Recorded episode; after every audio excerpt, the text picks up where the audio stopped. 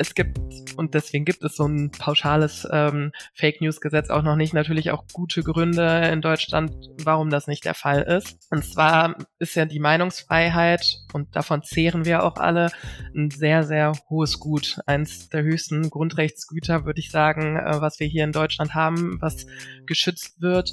Und genau diese Sicherung der Meinungsfreiheit könnte eben durch das Einführen eines statischen Gesetzes, würde ich es jetzt dann mal nennen, Rennen ähm, so ein bisschen torpediert werden. Hey Leute, das hier ist Digger Fake, der etwas andere Aufklärungspodcast mit den magischen F-Wörtern Fake News und Fact-Checking. Ich bin Victoria, Journalistin, Podcasterin, Faktenchick und euer Guide durch die Sendung, denn hier wird kontextbezogen eingeordnet. Expertinnen und Experten aus verschiedenen Fachbereichen kommen zu Wort und wir erklären Zusammenhänge da hinter jeder Fake News stets ein System steckt. Es wird unterhaltsam und ja auch lehrreich, witzig und manchmal auch weird. Setzt die Checkerbrille auf, los geht's. Digga Fake. Der Podcast über Fake News und Fact-Checking. Mit Victoria Graul.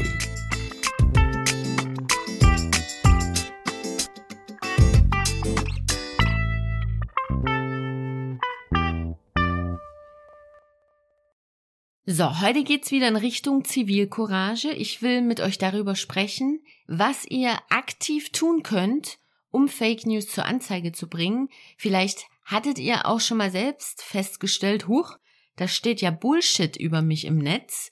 Und da wollen wir klären, welche rechtlichen Möglichkeiten habt ihr dagegen vorzugehen.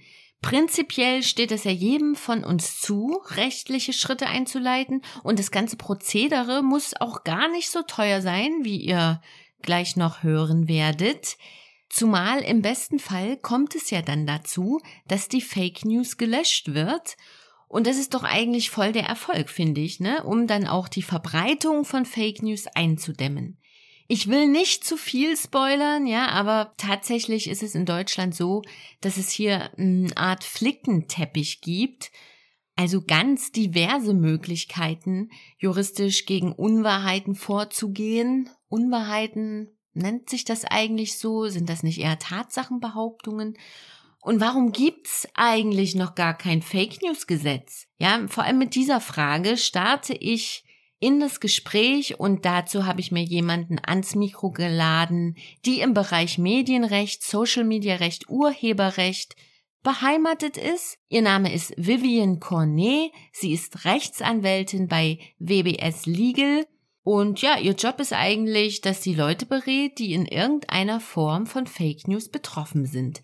Da hat sie auch einiges zu erzählen und vor allem darüber, wie mühsam es sein kann, wenn man dann mit den Leuten von den Social Media Plattformen Kontakt aufnimmt und die dann fragt, hey, könnt ihr mal diesen Beitrag da löschen? Also, ihr merkt, es ist heute ein bunt gemischter Blumenstrauß von Erfahrungsberichten über das Zitieren von Paragraphen bis hin zu Praxistipps. Daher sage ich mal, hopp hopp, lasst uns nicht zu viel Zeit vertrödeln. Viel Spaß mit der Folge. Vivian, ich freue mich sehr, dass du beim Digger Fake Podcast dabei bist. Du gehörst zu einem Team von Anwälten, ähm, die Betroffene zum Beispiel beraten von Fake News oder auch Leute beraten, die in den Medien arbeiten, aber ihr seid auch selbst Teil der Medienlandschaft, denn ihr habt einen YouTube-Kanal, der heißt VBS Legal. Und äh, da gibt ihr auch Lifehacks und äh, zu Rechtsfragen ganz viele Hinweise und Tipps.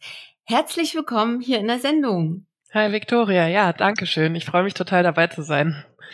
Cool. Und wir fangen gleich an mit dem typischen Dinger Fake Einstiegsquiz. Stimmt's oder stimmt's nicht? Dafür schicke ich dir jetzt mal einen Link zu. Warte, ich habe hier was vorbereitet. Okay. Abgeschickt. Per E-Mail oder? Per Mail, genau. Wenn du das erhalten hast, sag gerne mal Bescheid. Ja, ist da. Ist da, okay. Schau dir das doch mal an, was da zu sehen ist. Und ich erkläre mal kurz, was wir hier jetzt machen. Stimmt's oder stimmt's nicht? Das ist die große Frage. Also du hast ja einen Facebook-Post äh, und ich würde dich kurz mal bitten, erzähl, was da zu sehen ist. Und dann die große Frage, ist dieser Post fake oder ist er real? Und wie würdest du das dann überprüfen? Welche Schritte würdest du einleiten? Okay, ja, also man sieht hier eine Schlagzeile eines größeren ähm, Medieninstituts, würde ich mal sagen, ähm, mit der Über Du kannst ruhig den Namen nennen. ich würde behaupten, es könnte die Bild sein. Ähm, feuriger Hass zerstört das Haus und darunter die Überschrift ähm, ukrainische Flüchtlinge wollten eine russische Flagge verbrennen, brannten aber schließlich das Haus nieder, in dem sie untergebracht waren. Mhm.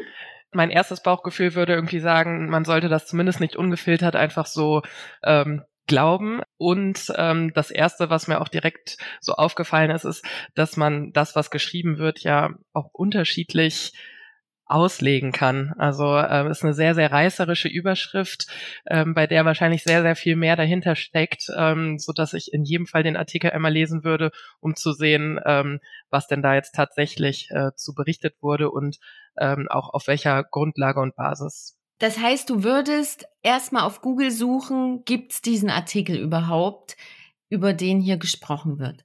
Genau, also auf Screenshots alleine vertraue ich in der Regel nicht. Ja, sehr gut. Würde ich auch niemals machen und ich würde auch niemanden empfehlen, das zu machen, nur auf Screenshots alleine zu vertrauen. Die Agence France Presse AFP hat das eben auch festgestellt, dass der Inhalt dieses Posts fake ist. Ah und sie haben dazu einen Faktencheck erstellt mit der Überschrift Diese Bildberichte über ukrainische Flüchtlinge als Brandverursacher sind gefälscht. Der Autor Saladin Salem hat die Behauptung in diesem Post auf mehreren Wegen überprüft. Eine davon ist äh, ja sowas, was du gemacht hast, ne? also eine Google-Suche, aber auch eine Suche auf der Website der Bildzeitung selbst. Da gab es entsprechend keinen Bericht, der zu dieser Behauptung passt. Ein anderes Überprüfungswerkzeug, das der Autor hier eingesetzt hat, ist die Bilderrückwärtssuche. Nochmal kurz ins Gedächtnis gerückt, ne?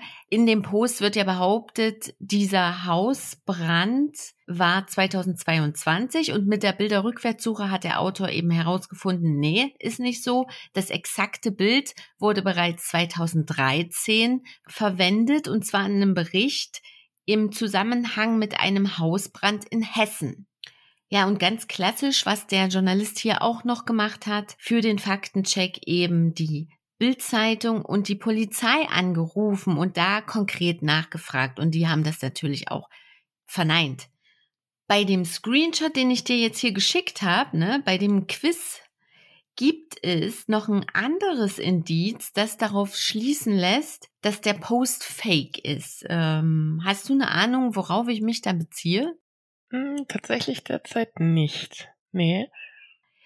Na, worauf ich hinaus wollte, war die Kommentarspalte.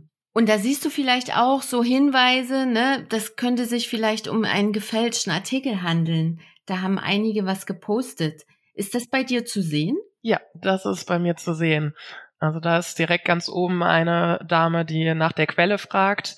Äh, das ist ja auch das, was wir vorhin schon gesagt haben, dass ähm, das immer ein wichtiges, wichtiges Indiz ist und ähm, anschließend sogar etwas gepostet hat, dass eben dieser Artikel ein gefälschter sein soll. Ja, das finde ich auch immer sehr hilfreiche Hinweise, immer in die Kommentarspalten zu gucken, wo vielleicht Originalquellen mit angegeben werden.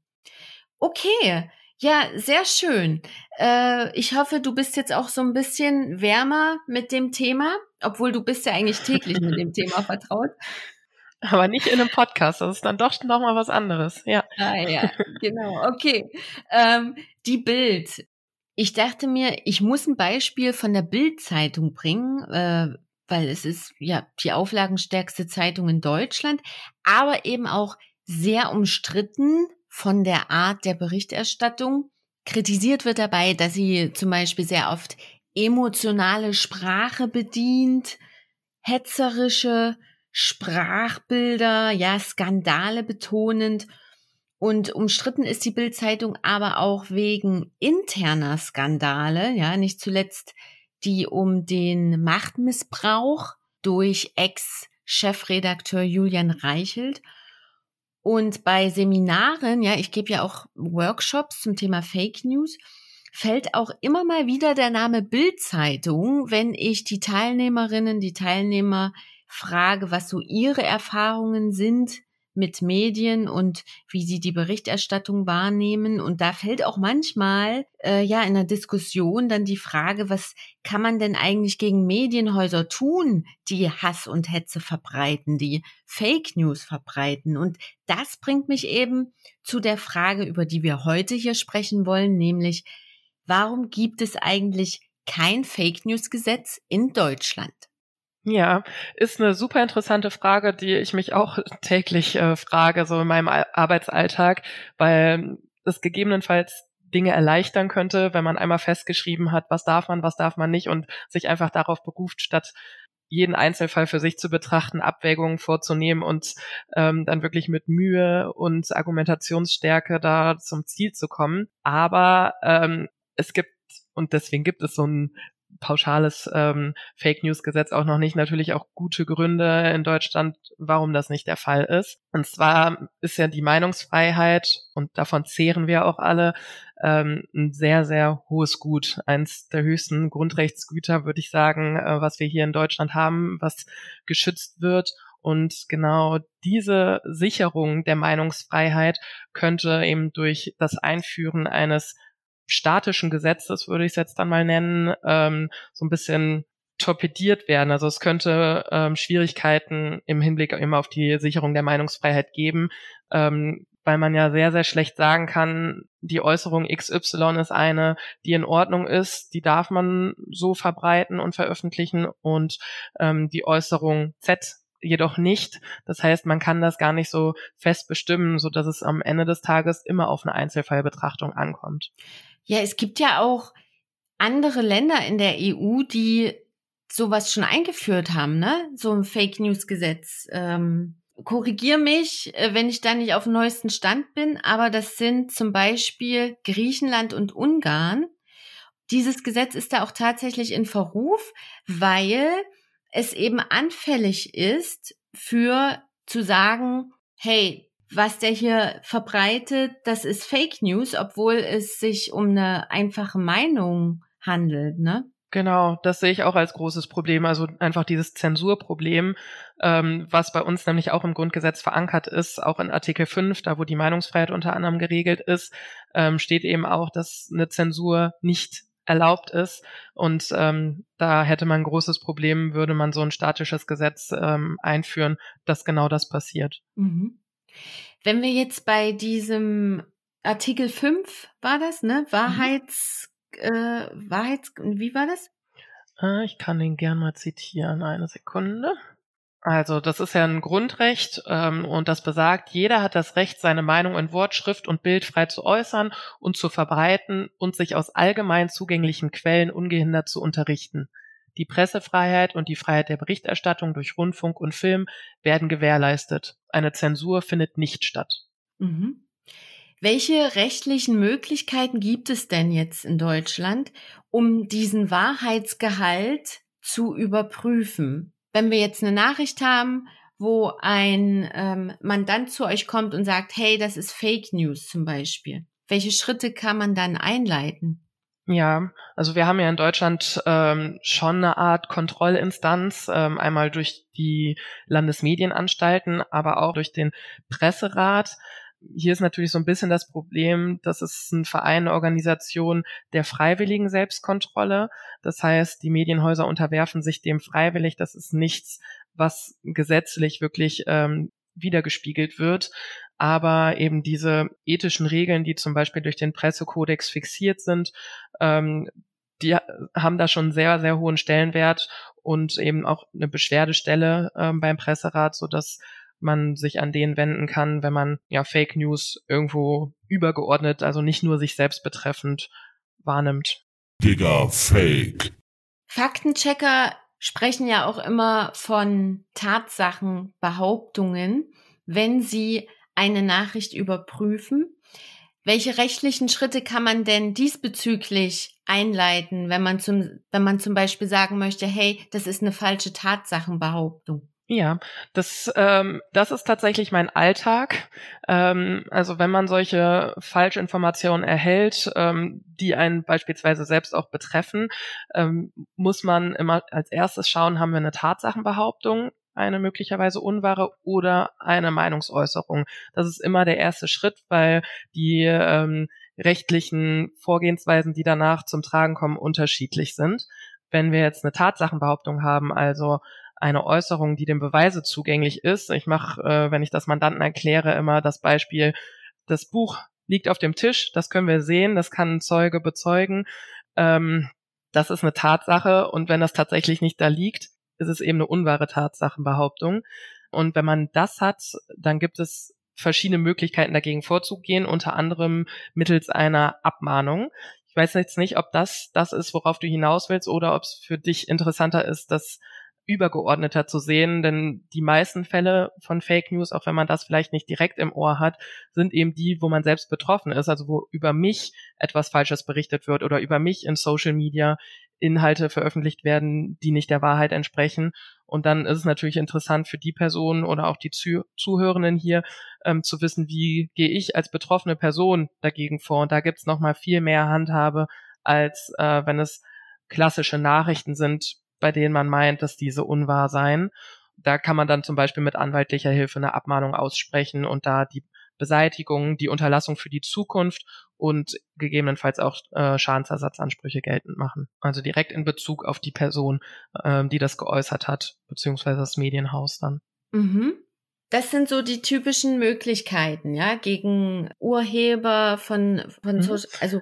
Also wenn man selbst betroffen ist von Äußerungen, die rechtsverletzend sind, hat man mehrere Möglichkeiten gegen ähm, Personen oder eben auch die Plattform vorzugehen. Entweder man geht gegen die Autorin ähm, oder die Urheberin des, äh, der Äußerung selbst vor, mahnt diese ab oder eben übergeordnet die verantwortliche Stelle, also zum Beispiel ähm, das Medienhaus, da kann man auch abmahnen oder gegen die Plattform selbst, auf denen das veröffentlicht wurde. Hier kann man zwar keine Abmahnung aussprechen, aber es gibt Möglichkeiten, Inhalte zu melden bei Instagram, Facebook etc.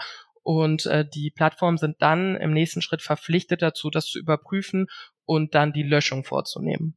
Hm. Wenn wir jetzt nochmal den Bezug zum Anfang ziehen, ne, ähm, weißt du, was da konkret vorliegen muss?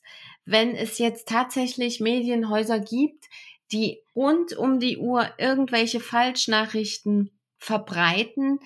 Also was muss vorliegen, damit solche Medienhäuser tatsächlich verboten werden? da würde ich sagen, dass der Maßstab extrem hoch ist. Also kann ich mir kaum vorstellen, dass sowas in der Praxis regelmäßig irgendwie passieren könnte. Und da ist die Bild auch meilenweit von entfernt. Also äh, das darf man eigentlich gar nicht in einem Satz erwähnen. Ähm, ja. Also wenn das jetzt wirklich eine, ein, ein Institut ist, das nur nur beleidigt, nur wirklich offensichtlich unwahre Tatsachenbehauptungen in den Raum stellt, also etwas, was wirklich ähm, gänzlich nicht mehr von der Meinungsfreiheit gedeckt sein kann, könnte ich mir vorstellen, dass man irgendwie über die Medienanstalten ähm, dazu kommt, dass das vielleicht komplett niedergemacht wird. Aber bis das passiert, muss schon viel, viel ähm, vorgelegen haben, was man da als rechtsverletzend ansieht. Ich habe bei meiner Recherche zu dem Thema auch einen Paragraphen gefunden im Strafgesetzbuch. Mhm. Wir haben uns ja jetzt über ähm, das bürgerliche Gesetzbuch größtenteils unterhalten. Ne? Ähm, Im Strafgesetzbuch gibt es einen Paragraphen, und zwar 86, Verbreitung von Propagandamitteln. Mhm. Ähm, da gibt es nämlich eine Beweispflicht. Das klingt jetzt ein bisschen hölzern. Es gibt eine Beweispflicht, dass eine direkte Anweisung seitens einer Gruppierung besteht, beziehungsweise bestehen muss, um das dann eben zur Anzeige zu bringen. Ne? Das erweist sich aber meiner Meinung nach in der Realität als sehr schwierig, ne? wenn man irgendwie äh, auf Instagram, auf TikTok mh, mm, plötzlich in einer Gruppe drinne ist oder vielleicht einem Kanal folgt, wo äh, ja, wo man so das Gefühl hat, da wird tatsächlich politische Propaganda verbreitet, um das dann eben anzuzeigen. Ähm, bist du damit schon mal in Kontakt gekommen, genau mit diesem Paragraphen? Nee, bin ich tatsächlich noch nicht. Ähm, ich habe ihn mir aber auch angeschaut und ähm, kann total diese Problematik verstehen, die du siehst äh, mit dieser Beweislast. Äh, man muss hier natürlich unterscheiden, das haben wir jetzt eben schon gemacht, indem wir gesagt haben, vorhin haben wir schon mal über das BGB, das bürgerliche Gesetzbuch gesprochen, jetzt sprechen wir über das STGB und da hat man, ähm, was den Beweiswert angeht, unterschiedliche Maßstäbe. Also ich bin jetzt keine Strafrechts kein Strafrechtsprofi, sondern eher im Medienrecht, im Zivilrecht zu Hause. Aber im Strafrecht ist es eben so im Zweifel für den Angeklagten und ähm, um alle Tatbestandsmerkmale als gegeben und bewiesen anzusehen, muss man eben auch die Zurechnung sehen und ähm, eine Kausalität sehen. Und wenn ich jetzt eine, nicht sagen kann, die Person XY hat irgendwelche Pro Propagandamittel ähm, veröffentlicht, weil das einfach nicht einsehbar ist, weil es eine Riesengruppe ist und man weiß nicht, ist es die Person oder die Person gewesen, ähm, dann kann man nicht sicher sagen, ob die ähm, Straftat in dem Moment der Person X auch wirklich zugerechnet werden kann. Ja, und das finde ich halt auch problematisch, weil im Netz kursiert so viel Propaganda irgendwie, aber man, und das hat ja auch sehr großen Einfluss einfach, aber man kann ja da schlecht irgendwie gegen vorgehen. So mein Eindruck. Wo gibt's denn deiner Meinung nach prinzipiell Reformbedarf bei dem Thema, äh, wie man gegen Fake News vorgehen kann? Ähm, ja, also ich würde sagen, es gibt viel Reformbedarf. Ich habe aber auch den Eindruck, dass der Gesetzgeber das auch sieht und auch die Rechtsprechung das sieht und die städtische Entwicklung stattfindet. Das Problem ist eben nur, dass sich unsere Technik viel, viel schneller entwickelt und auch das, was dann auf einmal möglich ist. Also vor zehn Jahren hätten wir uns alle nicht vorgestellt, dass man so schnell auf TikTok, Instagram Content äh, created, der irgendwie zwei, drei Stunden interessant ist und dann kommt schon wieder das nächste. Ähm, dass es klar ist, dass unsere Gesetze da nicht hinterherkommen. Das heißt, ähm, als Reformbedarf würde ich tatsächlich sehen, dass man vielleicht flexiblere Regelungen gestaltet, die es möglich machen, auf Neuerungen in der Technologie einzugehen. Denn ich bin der Meinung, von der Einzelfallbetrachtung wird man nicht wegkommen. Das erachte ich auch ähm, wege eben der Meinungsfreiheit und dem Demokratiegedanken als extrem wichtig, dass man sich auch wirklich jeden Fall für sich genommen anschaut.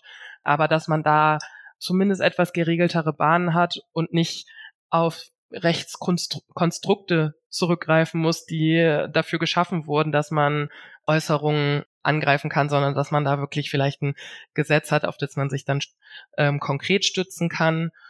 Und ähm, ja, was ich auch noch wichtig fände, ist, dass man die Plattform nochmal viel mehr ähm, mit einbezieht. Das passiert aktuell auch, aber die praktische Umsetzung ist, würde ich sagen, katastrophal. Also bei den ganzen Social-Media-Plattformen alleine seine Rechte durchzusetzen und dahin zu kommen, dass man mit denen in eine Kommunikation gerät, sogar als Rechtsanwaltskanzlei, ist extrem mühsam, super schwierig. Ähm, die ziehen die Verfahren in die Länge und man merkt, dass sie inhaltlich nicht auf das reagieren, was man da äh, zu Papier gebracht und denen erläutert hat. Äh, da muss auf jeden Fall nachgefasst werden, auch wenn es schon Gesetze gibt, die das machen aber die Plattformhaftung reicht in dieser Form noch nicht aus und auch die Umsetzung, das durchzusetzen, muss vereinfacht werden. Kannst du da ein Beispiel nennen, wie krass sich das in der Kommunikation zum Beispiel mit Meta, kann ich mir vorstellen, dass ihr euch auch oft an Meta wendet, aussieht? Wie lang zieht sich das hin? Wie oft muss man nachfragen? Äh, ja. Mhm. Ganz pauschal kann ich es nicht sagen, weil ich das Gefühl habe, dass es auch ein bisschen darauf ankommt, auf wessen Tisch man genau landet. Also da gibt es anscheinend dann noch sachbearbeitende Personen, die sehr ambitioniert sind und äh, sich das anschauen und zurückschreiben. Aber in der Regel ist es wirklich so, dass ich Schreiben raussende, sehr fundiert. Die haben einige Seiten, wo ich erkläre, warum ist eine Tatsachenbehauptung eine Tatsachenbehauptung und warum ist diese unwahr und äh, das sehr fundiert darlege. Und eine Frist setze in der Regel von einer Woche, wenn es schlimme Äußerungen sind, die auf jeden Fall sofort weg sollen, auch kürzer. Ähm, dass das einfach gelöscht wird und die Bestätigung der Löschung bitte auch innerhalb dieser Zeit ähm, an uns versandt wird. Und das passiert fast nie, dass das innerhalb dieser Frist ähm, umgesetzt wird. Dann folgt ein Erinnerungsschreiben, auf dem noch mal, auf, in dem nochmal verwiesen wird auf das ursprüngliche Schreiben mit einer weiteren Frist von zwei, drei Tagen. Ähm, ja, da kommt dann vielleicht irgendwas zurück mit einer weiteren Nachfrage, die in dem Schreiben aber schon erläutert wurde. Das ist wirklich sehr, sehr mühsam und äh, weder für uns noch für die Mandanten befriedigend. Aber ähm, in der Regel, also das zeigen zumindest unsere bisherigen Erfahrungswerte, wenn der Sachverhalt, den wir darstellen, so gut dargestellt ist und rechtlich fundiert, ist es am Ende so, dass unseren Ansprüchen dann auch gerecht wird, weil die natürlich auch nicht wollen, dass wir klagen, aber eben nicht sofort. Und das, finde ich, muss in jedem Fall geändert werden. Mhm. Was würdest du jetzt Nutzern, Nutzerinnen empfehlen, die sich halt nicht äh, leisten können, mit Anwälten zusammenzuarbeiten, die aber trotzdem irgendwie Fake News zur Anzeige bringen möchten. Ja, also es gibt ja das NetzDG ähm, relativ neu eingeführt. Da gibt es Meldemöglichkeiten. Das heißt, man hat dann Beschwerdeformulare oder ähnliches. Das kann man ähm, googeln und das ist relativ gut erklärt, äh, wie man da weiter vorankommt. Das Wichtigste ist, wenn man dann solche Äußerungen sieht, dass man ähm, das Beweis sichert, also Screenshots davon macht, sich das ablegt, am besten mit Zeitstempel, einfach, dass ähm, die Voraussetzungen, um später dagegen vorzugehen, bestmöglich sind. Und ähm, auch, das haben wir vorhin, äh, da schließt sich der Kreis wieder zum Anfang auch geschaut, gibt es irgendwelche Hinweise auf die Urheberschaft des Artikels oder der Äußerung? Kann man da irgendwelche Quellen ersehen, das am besten auch mit sichern? und das dann alles zur Beschwerde bringen. Es gibt auch Meldeverfahren bei den Plattformen, dass man Beiträge da direkt melden kann und erklärt, warum, weil das Inhalte sind, die eben unwahr sind oder die haben auch in ihren Nutzungsbedingungen teilweise bestimmte Inhalte, die nicht veröffentlicht werden dürfen. Sowas wie zur Corona-Zeit ähm, hat, glaube ich, Meta eingeführt, dass in den Nutzungsbedingungen wirklich steht, man darf XY zur Corona-Impfung nicht sagen oder so. Das ähm, haben die dann schon selbst eingeführt und über einen Algorithmus tatsächlich auch überprüft. Ähm, das hat dann schon ganz in Ordnung funktioniert. Ja, aber das ist das, was ich mitgeben würde. Wir bei WBS Legal bieten aber auch eine kostenlose Erstberatung an. Das heißt, es ist nicht jeder Anruf beim Anwalt automatisch auch mit Kosten verbunden. Uns kann man in solchen Fällen, da bekomme ich auch viele viele Anfragen, einfach schreiben, ich schaue mir das an und erläutere dann, was man da theoretisch machen könnte. Genau. Das hm. ist das, was ich so mitgeben kann. Okay, cool. Gibt's zum Abschluss noch irgendeinen anderen Aspekt, den du meinen Hörerinnen, meinen Hörern mit an die Hand geben möchtest? Ja, ich glaube, es ist ganz wichtig, um, weil wir, wir haben ja jetzt gesehen, rechtlich äh, wird man diese Problematik niemals komplett aus der Welt schaffen können, weil das einfach zu meinungsfreiheitseinschneidend wäre. Daher appelliere ich immer so ein bisschen daran, dass man versucht, sich selbst zu bilden. Also dass das einfach so ein bisschen ein präventiver Punkt ist, dass man sich dahingehend bildet, wie gehe ich äh, mit Äußerungen im Internet um oder generell in der Presseberichterstattung wie ordne ich etwas ein. Man sollte sich immer mehrere Quellen anschauen, um sich dann auch eine eigene Meinung zu bilden. Ich finde auch immer, dass das extrem schwierig ist, denn wenn man einen super Artikel über etwas liest, kann man schon ziemlich schnell von etwas überzeugt werden. Aber es kann genauso gut sein, dass es einen zweiten Artikel gibt, der das von einer anderen Sicht beleuchtet und man auch da denkt, ach, das ist ein Aspekt, den habe ich gar nicht bedacht. Sehr interessant und dann findet man sich selbst vielleicht in der Mitte wieder. Und ähm, das finde ich immer ganz wichtig. Ist zeitraubend, aber ich glaube extrem wichtig, ähm, dass man da so seine eigene Mitte findet. Cool, vielen Dank, dass du da warst. Ja, sehr gerne. Danke, dass ich da sein durfte. Digga Fake. Das war Digga Fake mit der Medienrechtlerin Vivian Cornet und mir, eurem Faktenchick Victoria Graul. Worüber ich nach dem Gespräch mit Vivian noch ein bisschen länger nachgedacht habe, ist das Dilemma in der Rechtsprechung, dass Fake News in der Regel an Meinungsfreiheit geknüpft ist. Und Social Media ist nun mal ein Sammelbecken von Meinungen, von Fakten, von Fakes, Hassrede und dem ganzen Wischiwaschi dazwischen. Und dann ist es halt nicht immer so leicht zu unterscheiden, was ist jetzt überhaupt was und überhaupt das erstmal zu erkennen dass es da Unterschiede gibt, das ist auch nicht ganz so einfach.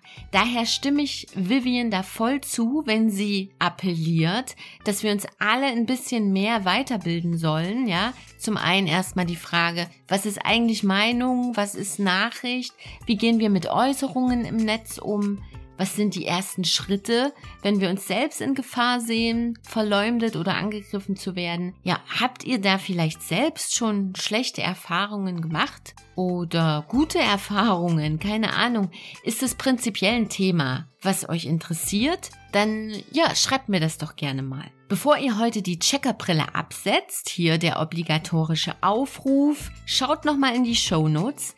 Da teile ich ein paar nützliche Links, wie ihr bei Beschwerden vorgehen könnt. Und hier nochmal ein Shoutout. Ihr habt die Möglichkeit, Diggerfake finanziell zu unterstützen und zwar auf Steady. Und ein kleiner Beitrag eurerseits zeigt mir dann auch, dass ihr meine Arbeit wertschätzt und ich da auch weitermachen kann. Den Link zu Steady findet ihr ebenfalls in den Show Notes. Leute, ja, vielen Dank fürs Zuhören. Bleibt neugierig, bleibt wachsam und macht's gut. Bis ganz, ganz bald. Ciao.